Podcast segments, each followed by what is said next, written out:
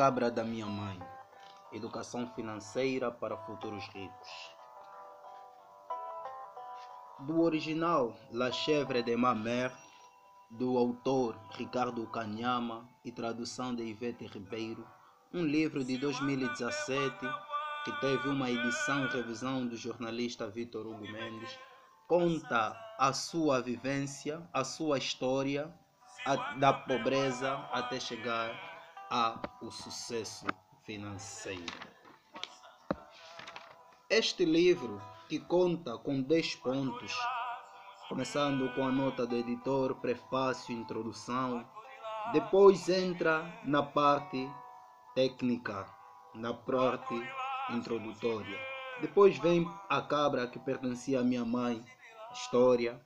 Depois as escadas para a riqueza, construir e aumentar os seus fundos, desenvolver a arte de controlar as despesas. Depois, quarto degrau para a riqueza, operar o milagre da prosperidade. Sexto degrau, os bens de valor. E por fim, a conclusão. O autor evidencia que este livro é mais atraído pela história que ele conta, que despertou sempre a atenção das pessoas. Por isso, decidiu escrever as suas experiências. Ele mesmo, na primeira pessoa, diz que quando seu pai, em vida, viviam bem, tinham um rebanho, uma casa e bastante sustento. Mas depois de seu pai morrer, segundo os costumes da, da época, que era baseado no matriarcado, então todos os herdeiros dos bens de seus pais seriam, desde já, seus primos. E seu pai, como tinha também uma outra mulher, a família apenas ofertou por pena uma cabra para sua mãe e outra cabra para sua madrasta. Agastados com a situação, porque deviam regressar para a aldeia de sua mãe, 25 anos depois, casada com seu pai, pediam insistentemente à sua mãe que matasse a cabra para saciar a fome deles. Mas a sua mãe não permitia tal coisa. E eles diziam em si que sua mãe era má. Mas uma bela noite do mês de maio de 1986, a mãe dele lhes chamou para lhes explicar e disse assim: Eu faço isto para o vosso bem, porque se vocês não comerem esta cabra imediatamente, nós podemos esperar consumir a longo prazo a sua carne de tempo em tempo. Mas se pelo contrário, nós a comermos já, depois disso, nós nunca mais na nossa vida poderemos voltar a comer a carne.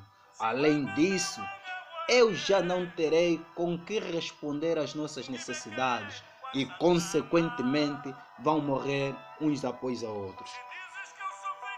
Vindo a intenção que era boa de sua mãe, então batizaram aquela cabra como Mussulone, que quer dizer fonte de vida, e cuidaram dela. E com o passar do tempo, a cabra foi reproduzindo satisfatoriamente. Depois disso, ficaram a saber que de seus meus irmãos que passavam a fome, mataram a cabra.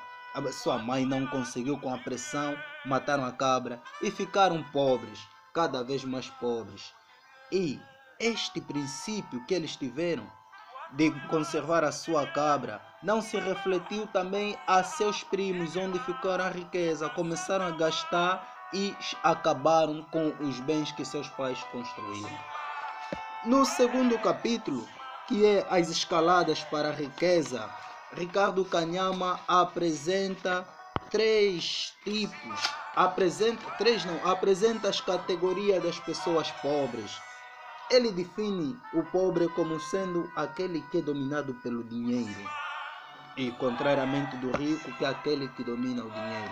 Nesta categoria, ele apresenta, primeira categoria, os pobres crônicos, que são aqueles que gastam mais do que ganham e, como consequência, ganham dívidas, fazem créditos, mendigam, roubam ou dependem muito de outras pessoas.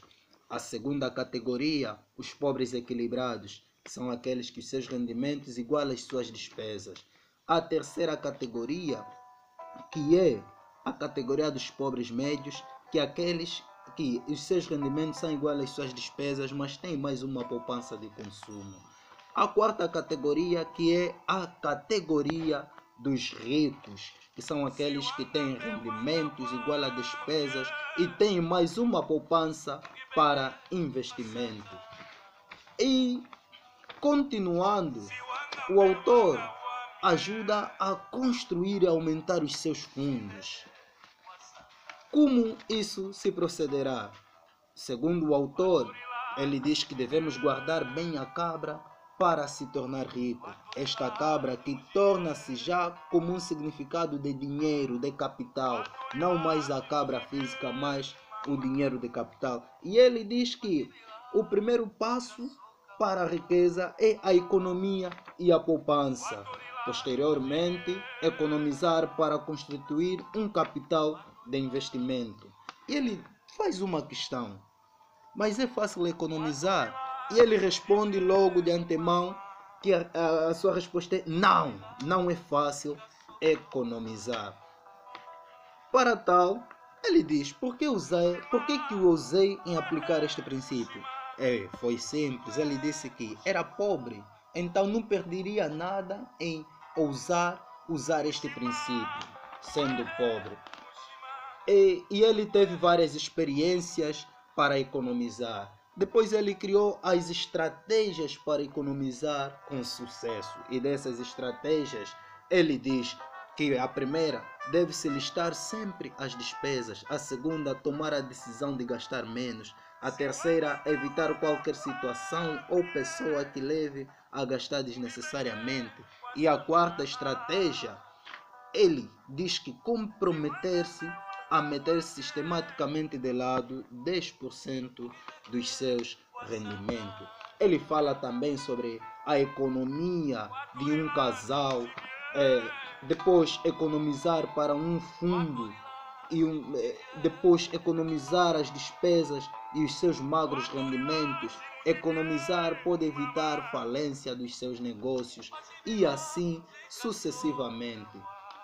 Depois ele reserva um outro capítulo que fala sobre desenvolver a arte de controlar as despesas.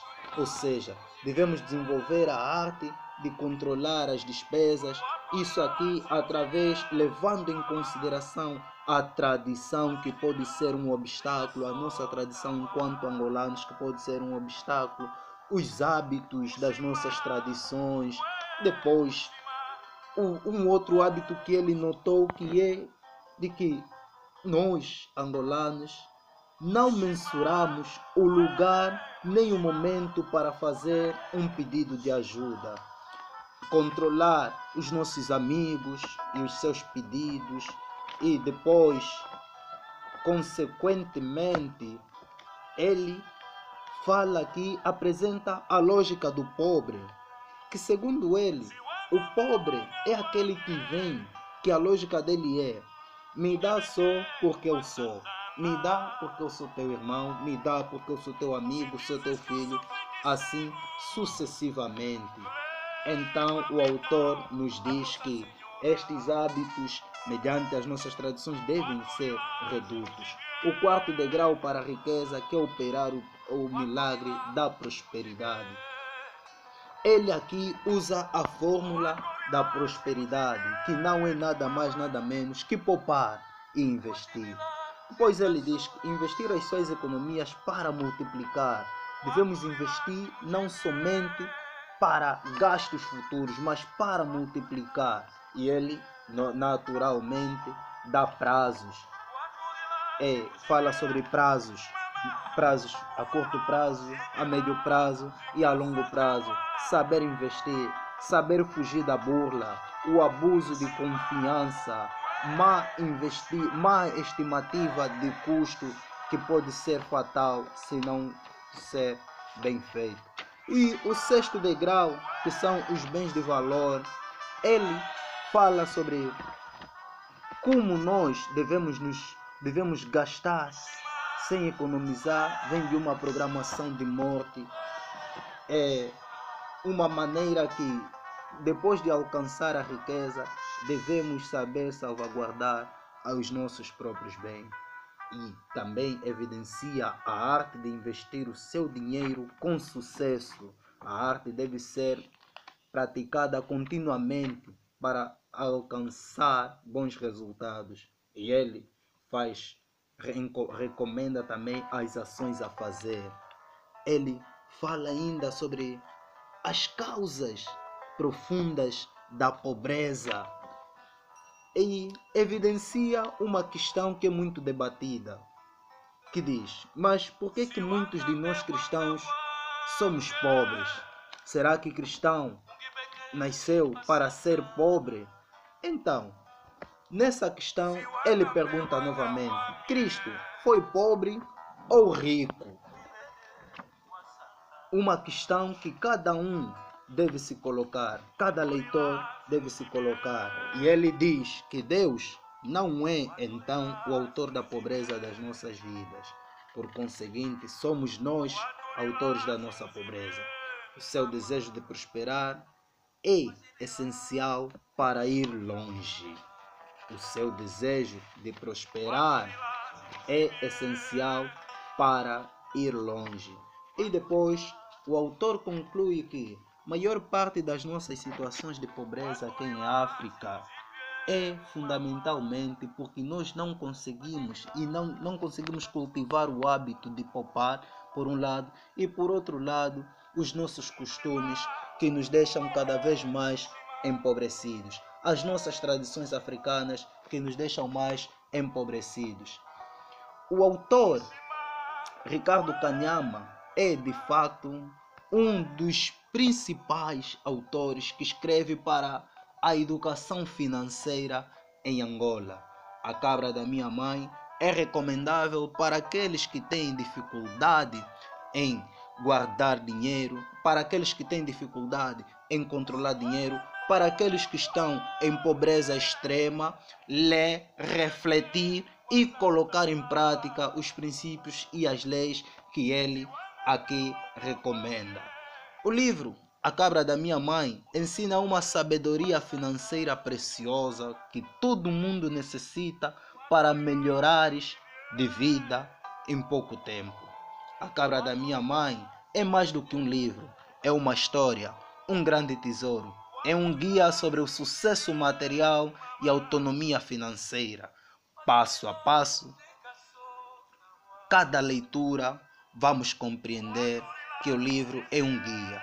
A simplicidade da história da cabra da minha mãe deveria te convencer que tu também podes tornar-se rico, seja qual for a tua situação atual, se adquirir uma educação financeira adequada. Este livro é recomendável para cada um, porque a pobreza não é bom. Mais do que a pobreza, devemos ter consciência dos usos dos gastos. A recomendação que, que deixo aqui é que, tal como a educação acadêmica, a educação profissional, devemos também investir na educação financeira para termos sucessos em nossas vidas.